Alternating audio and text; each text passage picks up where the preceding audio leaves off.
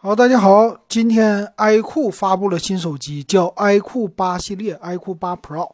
那我们先来说说这 iQOO 八 Pro 怎么样啊？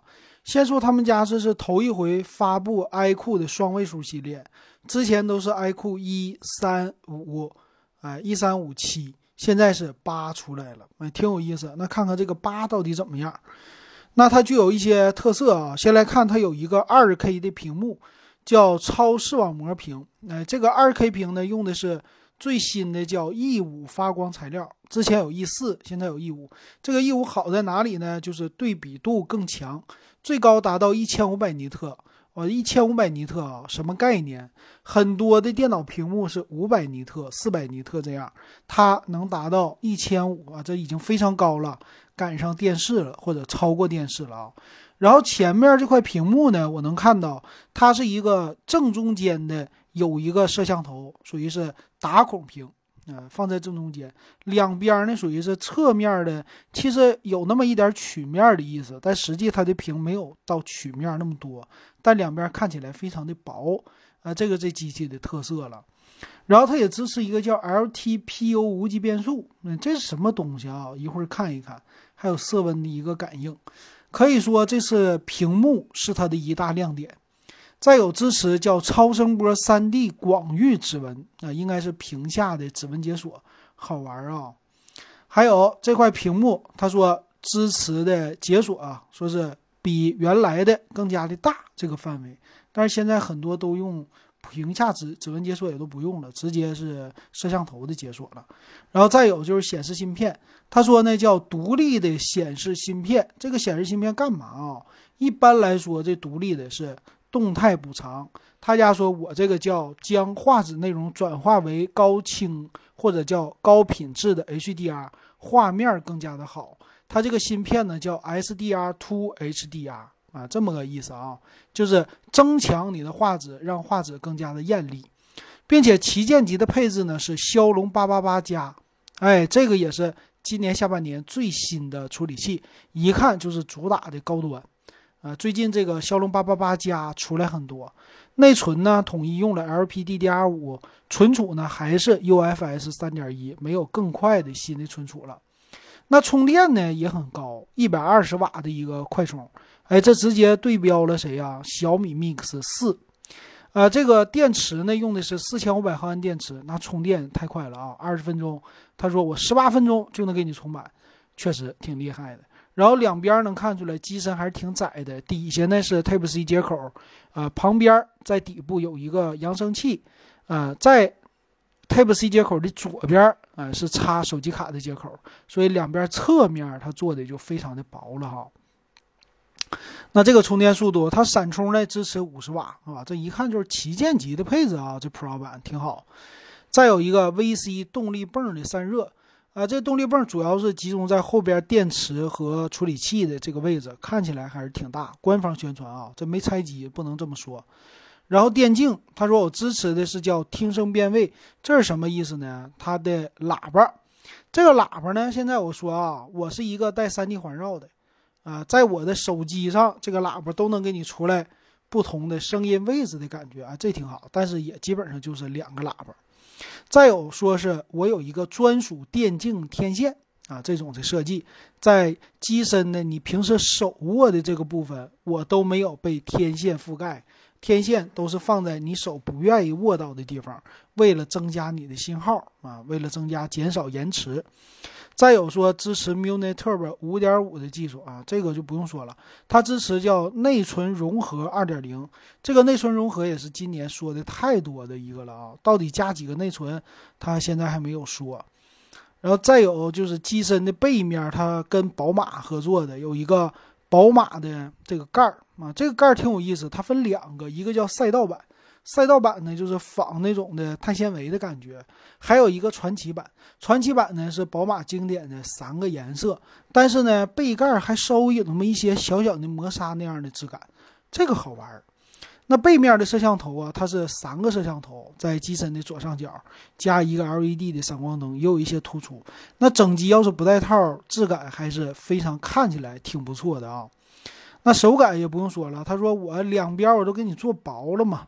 所以你用起来手感肯定很好的啊，是这意思。再来看摄像头，摄像头呢，今年我发现也是六千四百万不是最流行的了，是五千万像素的，这个叫带微云台的一个功能啊。五千万像素，索尼 IMX 七六六 V 啊，底比较大，还有一个超广角，四千八百万像素，索尼 IMX 五九八啊，这个是超广角，人像的是两百万不？还不是，一千六百万，用的是三星的。叫三 P 九，所以虽然说是有三个摄像头，但是这像素的级别还真能配得上是旗舰啊，这个挺厉害啊。拍照呢不用说了，摄像也不用说了，因为自带微云台嘛，啊，这个也挺不错的。然后官方也说各种夜景、超广角，特别的牛，然后正着拍也非常的牛啊。这是在后边介绍的，这没啥了。还有呢，就是一些软件级别的升级了，这不说了啊。然后它屏幕的刷新率是最高支持到一百二十赫兹，它支持变速，呃，六十赫兹、一百二十赫兹的来回的切换。电池呢也是双电池，它是二二五零的双电芯，然后两个一起充啊，这一百二十瓦都是这样的。那我还关心就是 WiFi 六啊这些的有没有看。它的详细参数啊，机身的厚度太厚了，九点一九毫米啊，不知道为啥做这么厚。重量两百零三和两百零二克啊，后边后壳的材质不同，有一些变化，但是厚度我不喜欢，太厚了啊。那售价呢，它也出来了，是。呃，有三个版本，八加二五六的四九九九，十二加二五六的五四九九，差了五百块钱，多了四个 G 内存。顶配是十二加五幺二五九九九，贵了五百块钱，那多了二百五十六 G 的存储。那骁龙八八八 Plus 的处理器呢，就是在核心的频率上有一些提高，五纳米的工艺。那内存刚才都说过了，不多说了。一百二十瓦的充电非常的好。然后屏幕是六点七八英寸，呃，屏占比达到百分之九十二点二二，屏占比不是特别高，但是分辨率高啊，三二零零乘一四四零，所以这块屏还是挺牛的啊，跟小米的杠一下子没有问题。小米 Mix 四，然后 AMOLED 屏，一百二十赫兹刷新，前置摄像头是一千六百万，后置呢刚才说的这些，支持四 K 的摄像吧，啊，八 K 八 K 后置支持，前置。